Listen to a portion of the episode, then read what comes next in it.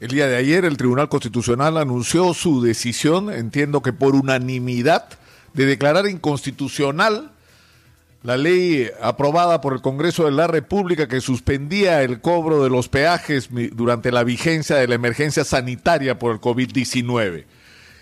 Y el argumento del Tribunal Constitucional es que esta ley aprobada por insistencia por el Congreso viola el artículo 62 de la Constitución que dice a la letra que la libertad de contratar garantiza que las partes pueden pactar válidamente según las normas vigentes al tiempo del contrato. Los términos contractuales no pueden ser modificados por leyes u otras disposiciones de cualquier clase. Los conflictos derivados de la relación contractual solo se solucionan en la vía arbitral o en la judicial según los mecanismos de protección previstos en el contrato o contemplados en la ley. Mediante contratos ley, el Estado puede establecer garantías y otorgar seguridades. No pueden ser modificados legislativamente, sin perjuicios de la protección a que se refiere el párrafo precedente. Más allá de la discusión de que este artículo de la Constitución está mal y que es una de las cosas que habría que cambiar, y les voy a dar a los miembros del Tribunal Constitucional un argumento bien simple para enfrentar esta situación y hasta dos. Pero con respecto al artículo 62, díganme ustedes qué hacemos si como ocurre en el Perú y lo está acreditando cada semana la justicia anticorrupción, prácticamente todos los contratos relevantes y concesiones otorgadas en el Perú han sido hijos de la corrupción. Entonces, ¿qué hacemos? Como el artículo 62 dice que no lo podemos tocar y se han coimeado presidentes, ministros, funcionarios, congresistas, ¿no podemos tocar los contratos? Por favor, ¿en qué civilización estamos? ¿Qué país que se respeta a sí mismo somos? Es decir, nos robaron, nos robaron en la ciudad de Lima la principal fuente de ingresos de la municipalidad, que era el cobro de peajes, para entregárselo a dos corporaciones brasileñas a cambio del financiamiento ilegal de campaña, que es una forma de corrupción muy clara y a través del pago de comisiones ilegales. Y encima se han zurrado en nosotros porque han hecho lo que les ha dado la gana en contra del interés público y no podemos tocar los contratos. ¿En qué país estamos? Somos un país que no se respeta a sí mismo.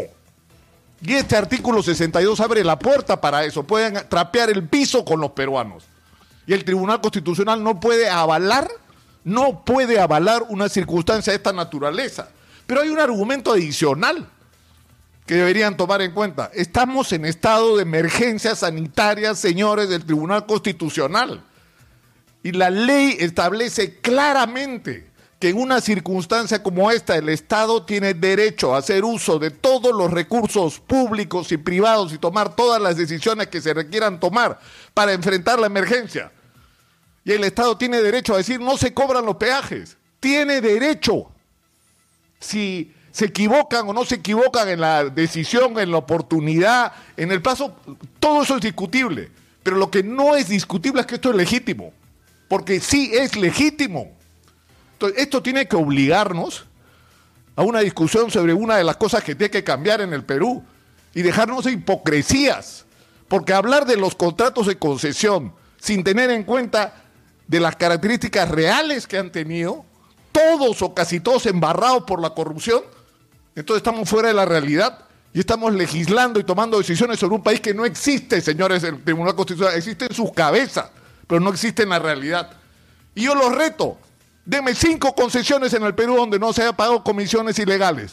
Díganme cinco y voy a estar esperando. Y si me dan esas cinco, yo les doy la razón.